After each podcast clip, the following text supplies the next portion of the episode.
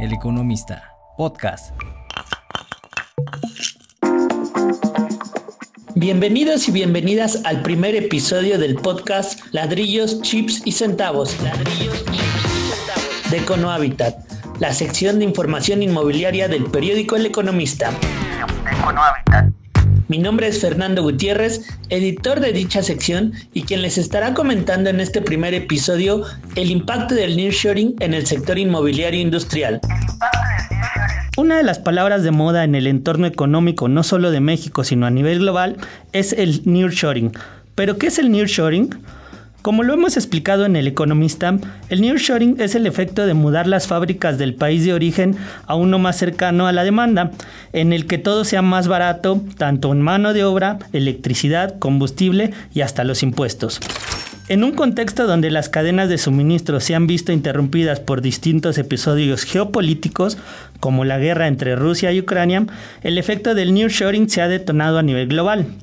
Las empresas de distintas partes del mundo, especialmente de China, han tenido la necesidad de trasladar sus operaciones para estar más cerca de los mercados donde sus productos son altamente demandados, como el de Estados Unidos, la principal economía global. Esto hace que México sea visto por las empresas globales como el lugar ideal para trasladar sus operaciones, principalmente porque comparte una frontera de más de 3.000 kilómetros con Estados Unidos. Tan solo para dimensionar, según cálculos del Banco Interamericano de Desarrollo, se estima que el nearshoring puede aumentar las exportaciones globales de América Latina y el Caribe en 78 mil millones de dólares anuales y México sería uno de los principales beneficiados. Ahora, para que estas empresas lleguen a México se requieren espacios para que puedan instalarse y realizar sus operaciones.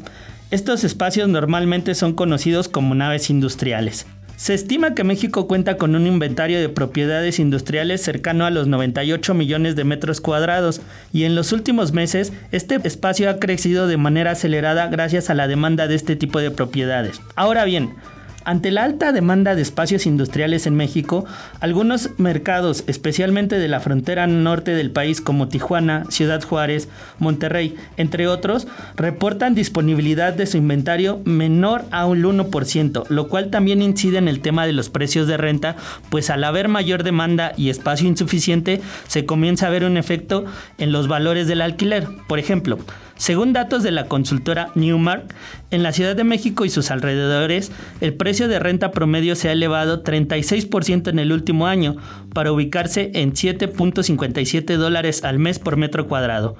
Otro ejemplo es el mercado de Monterrey, que en el último año la renta se ha elevado 33% para ubicarse en 5.8 dólares al mes por metro cuadrado.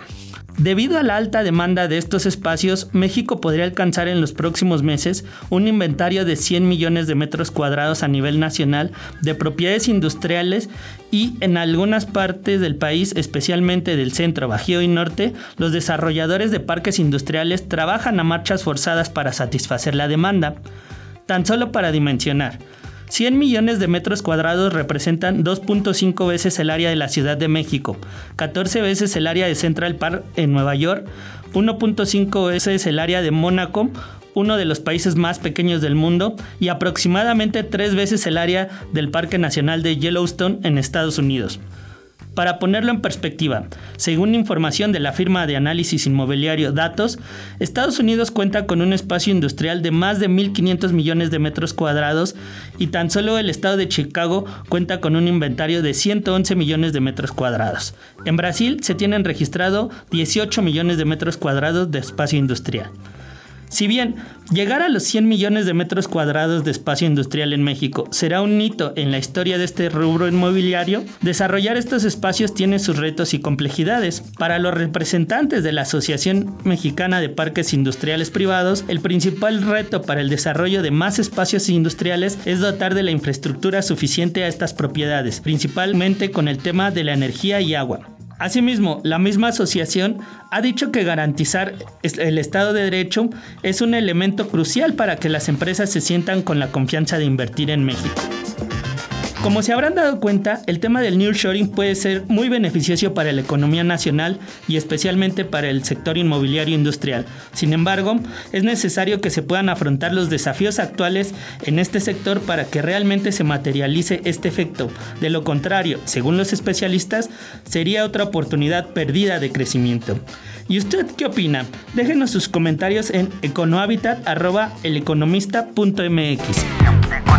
Ha sido un gusto estar con ustedes en este primer episodio y me despido invitándolos a que escuchen todos los podcasts del Economista en las distintas plataformas como Amazon y Spotify.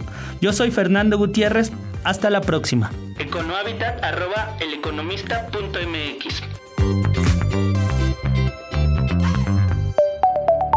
El Economista, podcast.